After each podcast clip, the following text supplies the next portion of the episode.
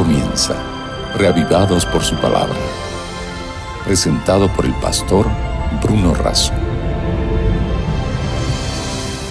Hola, dice la Biblia que somos renacidos por la palabra de Dios, por la palabra de Dios viva e incorruptible que permanece para siempre. Por eso nuestra cita diaria, para encontrar en las páginas de la Biblia un mensaje de Dios para nuestra necesidad. Hoy nos dedicamos a reflexionar sobre el capítulo 11 del primer libro de Crónicas. Antes pidamos la bendición de Dios. Padre nuestro que estás en los cielos, al abrir tu palabra, condúcenos en la lectura que alimente nuestra alma te lo pedimos y agradecemos en el nombre de Jesús. Amén. Si usted tiene una Biblia puede abrirla en Primera de Crónicas capítulo 11. Y si usted no tiene Biblia pero le gustaría tener, entre en contacto con nosotros, tenemos amigos que nos ayudan para que usted pueda recibir de manera gratuita un ejemplar de las Sagradas Escrituras, beneficiarse con esta lectura y con la lectura de toda la palabra de Dios. Primera de Crónicas capítulo 11. Aparece aquí la proclamación de David como rey de Israel. Dice el primer versículo, entonces todo Israel se congregó en torno a David en Hebrón y dijeron, nosotros somos tu hueso y tu carne. Antes de ahora, mientras Saúl reinaba, tú eras quien sacaba la guerra a Israel. Ahora también Jehová tu Dios te ha dicho, tú apacentarás a mi pueblo Israel y tú serás príncipe sobre Israel mi pueblo. Dice versículo 3 que vinieron todos los ancianos de Israel ante el rey en Hebrón, David hizo un pacto con ellos y ungieron a David como rey sobre Israel por medio de Samuel conforme a la palabra de Dios. Dice el versículo 5 que David tomó la fortaleza de Sión, que es la ciudad de David. Dice versículo 7, se instaló David en la fortaleza y por eso la llamaron la ciudad de David. Edificó la ciudad, versículo 8, alrededor, desde Milo hasta el muro, y Joab reparó el resto de la ciudad. Y David iba adelantando y creciendo y Jehová de los ejércitos estaba con él. Después del versículo 10 en adelante, comienza algo así como un, un reconocimiento a los valientes de David. Dice, estos son los jefes de los valientes de David que le ayudaron en su reino junto con todo Israel para hacer reinar sobre Israel conforme a la palabra de Dios. Y el versículo 11 dice, esta es la lista de los valientes que David tuvo. Algunas aplicaciones importantes a nuestra experiencia religiosa de hoy. Si ustedes recuerdan la historia de David, él fue perseguido por Saúl. Enfrentó muchísimas dificultades, muchísimas dificultades.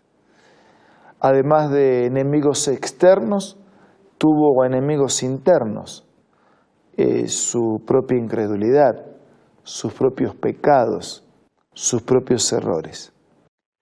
Pero cuando usted se mantiene confiando, dependiendo de Dios, aún en medio de los errores, incluso aún en medio del pecado, pero arrepentido, buscando perdón y una vida nueva, no hay adversidad que dure toda la vida. Eh, siempre, siempre detrás de la tormenta sale el sol. No hay males que duren cien años, dice el refrán, ni cuerpo que los aguante. No importa la adversidad, el plan de Dios siempre se cumple. Dios tenía un propósito con David, hacerlo rey tuvo que enfrentar adversidades, dificultades muy duras, muy difíciles. Pero no importa la adversidad, el plan de Dios siempre se cumple. Dios tiene un plan y un propósito para su vida. Tal vez usted esté enfrentando adversidades, dificultades, problemas, preguntas sin respuesta, situaciones que, que, permanecen, que se prolongan en el tiempo. Tal vez usted ya oró por este tema más de una vez, te pidió la ayuda de Dios, buscó la bendición de Dios. Y parece que Dios no escucha, no existe, parece que Él se distrae, parece que Dios contesta a tantos, pero no a usted. No importa la adversidad, cuán larga se haya prolongado en el tiempo, Dios tiene un propósito para su vida y el propósito de Dios siempre se cumple. El propósito de Dios tarde o temprano, temprano se cumple en su vida. Y, el plan de Dios es bendición, el plan de Dios es salvación, el plan de Dios es eternidad. Entonces, confíe en el plan de Dios busque el plan de Dios, persevere en su confianza en el plan de Dios y ese plan se va a cumplir. El segundo principio que aparece en este capítulo es que no estamos solos. David hace un listado y reconoce a su equipo de trabajo, los valientes de David. No estamos solos. Usted tiene una familia, usted tiene amigos, usted tiene compañeros de trabajo, Usted tiene hermanos en la iglesia, no luche solo. Haga un equipo, participe de un grupo pequeño en la iglesia, participe, genere amigos, procure amigos, produzca amigos. En amigos, en compañeros, en familia, en hermanos, en la iglesia, genere su equipo de la vida y luche con ellos. Ayude y sea ayudado.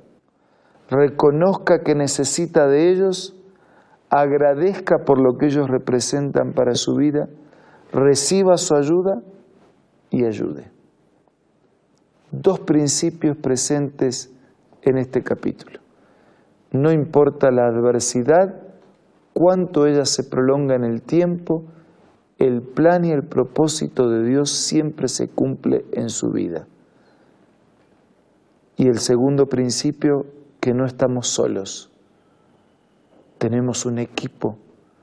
Luchemos con ese equipo y seamos agradecidos a Dios por los recursos que Él nos da a través de la bendición de amigos, de compañeros, de familia, de hermanos en la iglesia.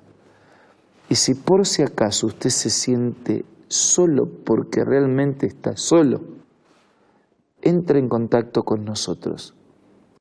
Busque una iglesia adventista del séptimo día y allí usted puede encontrar el compañero, el amigo, el hermano, la familia que le falta y toda la bendición de Dios. Ahora, ahora vamos a ocupar este momento para hablar personalmente con Dios. Por favor, hágalo.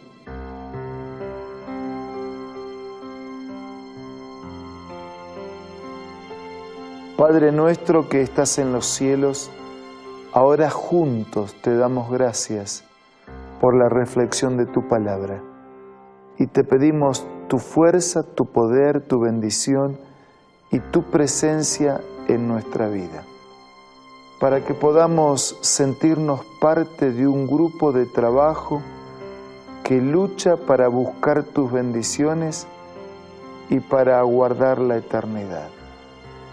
Y que también podamos sentir la plenitud de tu presencia en nuestra vida. No merecemos, pero todo te pedimos y agradecemos.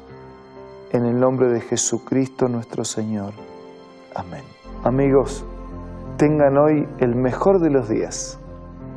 Nos reencontramos mañana para seguir siendo reavivados por su palabra. Esto fue Reavivados por su palabra, presentado por el pastor Bruno Razo.